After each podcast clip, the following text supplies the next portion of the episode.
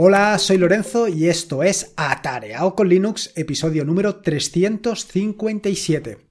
La verdad es que la semana pasada fue una semana verdaderamente caótica. Quería haber lanzado tanto el proyecto de Self-Hosted como el tutorial sobre el Tiling Window Manager, en concreto sobre BSPWM, y no dio tiempo a todo. La verdad es que fue, como te digo, un poco caótico. Esto de tener que ir de un sitio para otro, al final es lo que tiene, que no te puedes centrar exactamente en cada una de las cosas que quieres lanzar.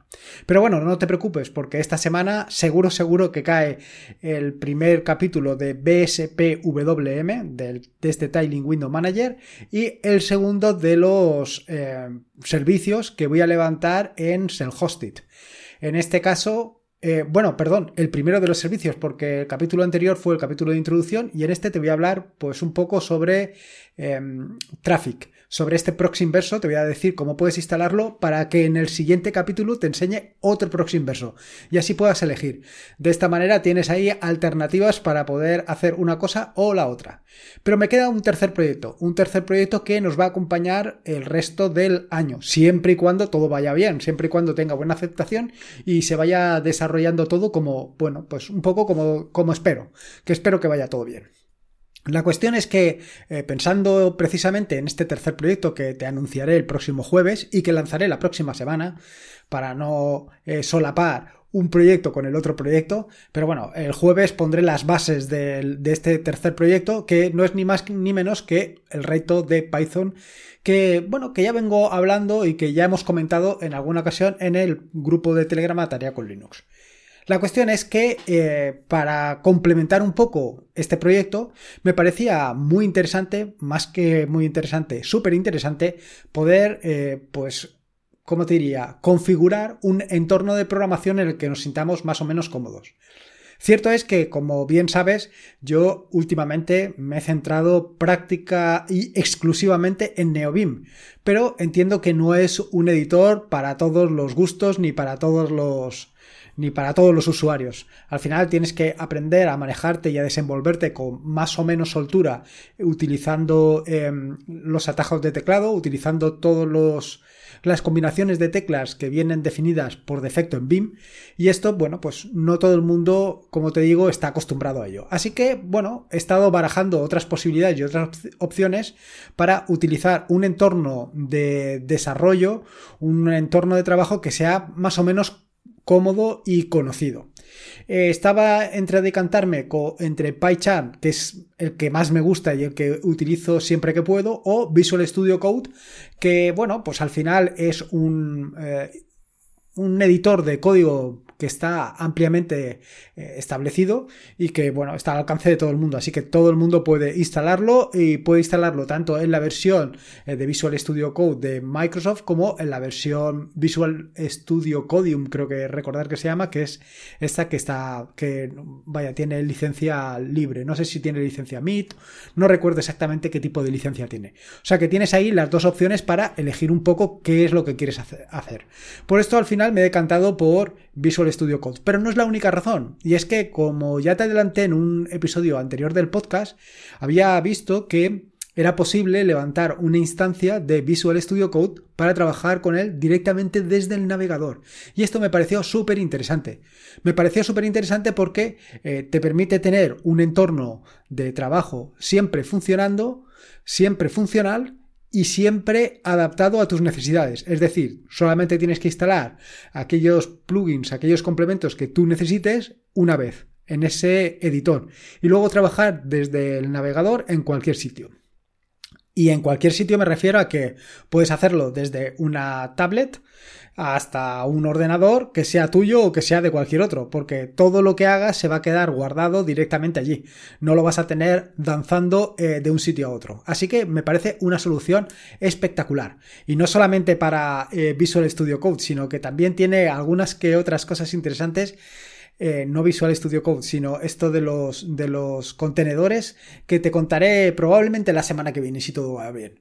Así que, bueno, quiero decir, al final a mí me parecía una solución brutal esto de poder trabajar directamente desde el propio navegador en Visual Studio Code y yo creo que es una muy buena solución. Una muy buena solución porque vas a poder ver directamente en el navegador, incluso eh, en los vídeos que grabes sobre esto del reto de Python, pues vas a poder eh, tener un entorno de trabajo que será muy similar al que tengas tú o por lo menos que sea parecido. Cierto es que, eh, como se dice, bajo el capó, cuando no me estés viendo, intentaré trabajar siempre con eh, NeoBeam, porque al final estoy muy acostumbrado a él. Pero aún así, eh, sí que es cierto que para los vídeos intentaré hacerlo siempre utilizando Visual Studio Code, pues para eso, para que todos tengamos más o menos el mismo entorno de desarrollo. Y es que esto de tener eh, un entorno de desarrollo directamente en el navegador me parece, de verdad que me parece espectacular. Quiero decir, que estás en tu casa o te vas a, de viaje o te vas donde sea y siempre tienes ahí ese equipo, ese, ese entorno de trabajo perfectamente funcional. Y ahora te preguntarás, pero ¿por qué Python con Visual Studio Code? Bueno, pues esto es un poco lo que te he adelantado. Al final, eh, hablando en el grupo de, Telegram de Atarea con Linux, pues surgió el tema de este de un reto.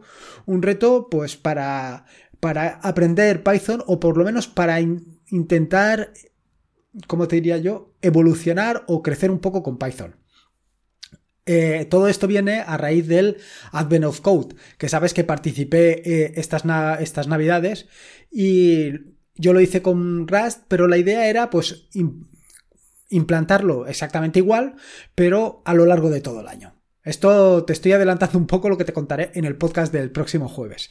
Pero bueno, al final esto es un poco la idea. Y de ahí, de, por esta razón, es por lo que ha surgido la, necesidad de utilizar em, Visual Studio Code con Python.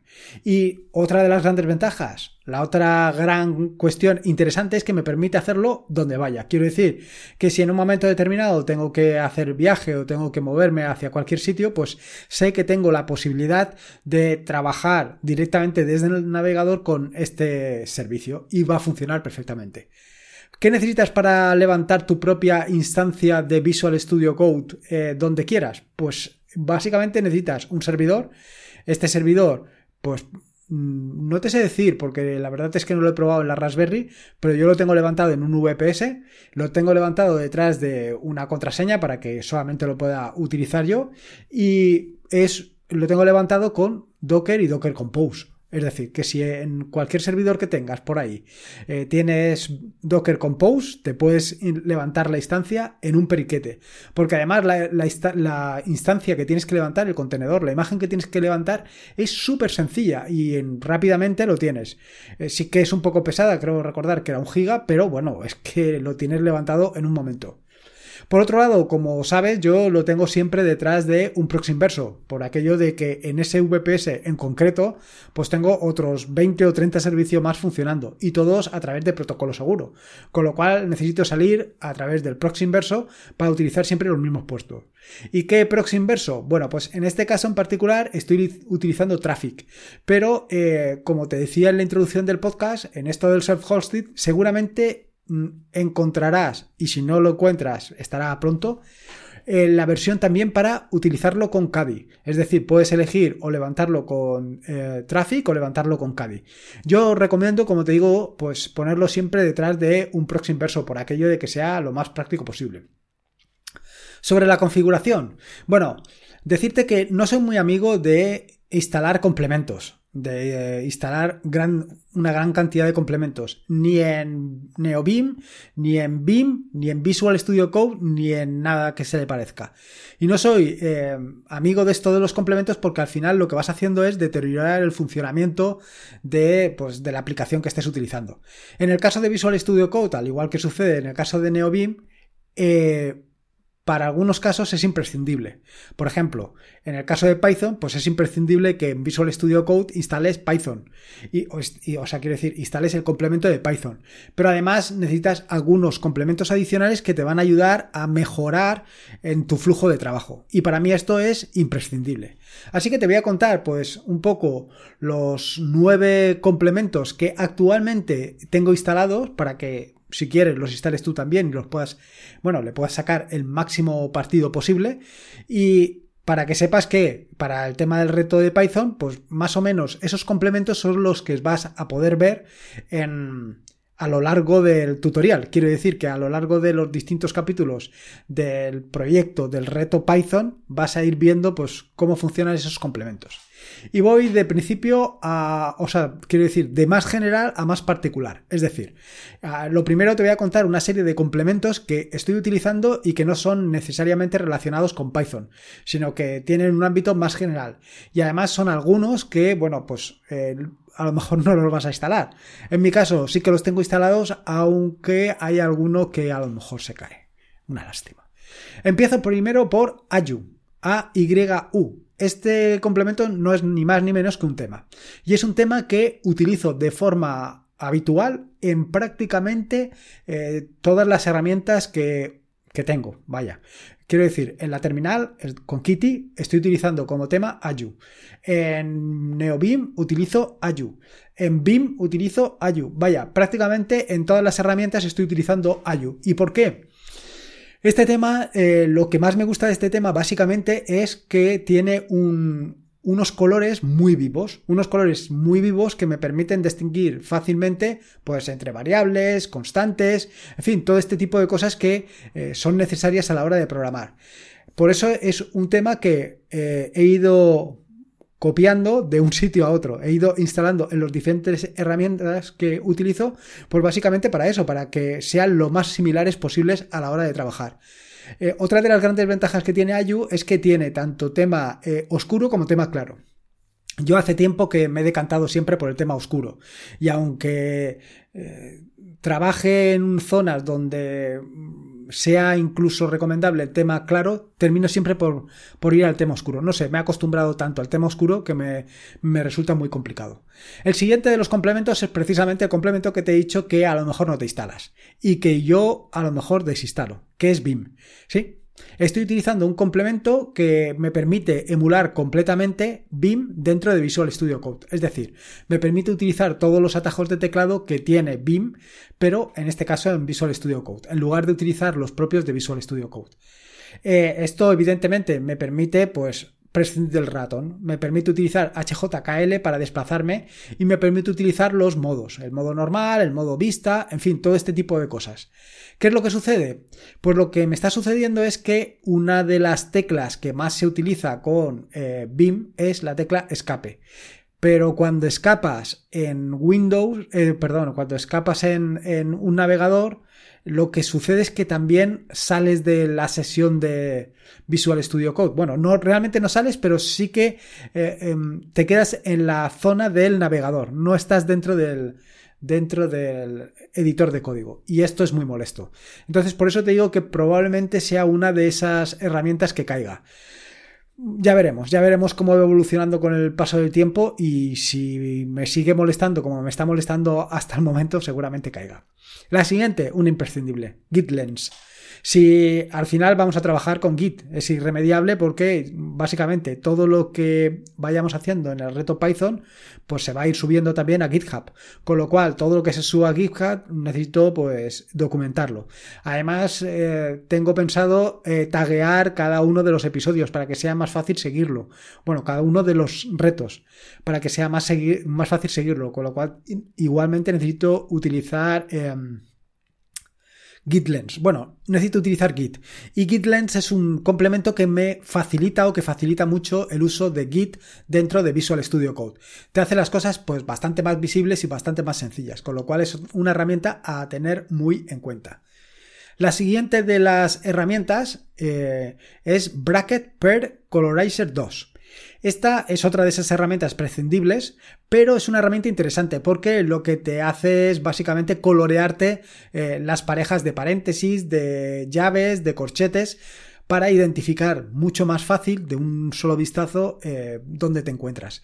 Esto en el caso de Python pues no es tan necesario porque no hace tanto uso de paréntesis, corchetes, llaves, etcétera, etcétera, aunque hace también uso. Quiero decir, no es como en otros lenguajes, como puede ser Rust, donde if va acompañado de dos corchetes. Aquí no, aquí eso no hace falta. Pero, bueno, es una herramienta que te va a ayudar y es una herramienta que tienes que tener muy en cuenta. La siguiente, la siguiente es un nuevo descubrimiento y que me falta implementarlo todavía en eh, NeoBeam. Se trata de Tab9 y es un ¿cómo te diría yo? Una ayuda, una ayuda. Se supone que es una inteligencia artificial que te ayuda al autocompletado de código.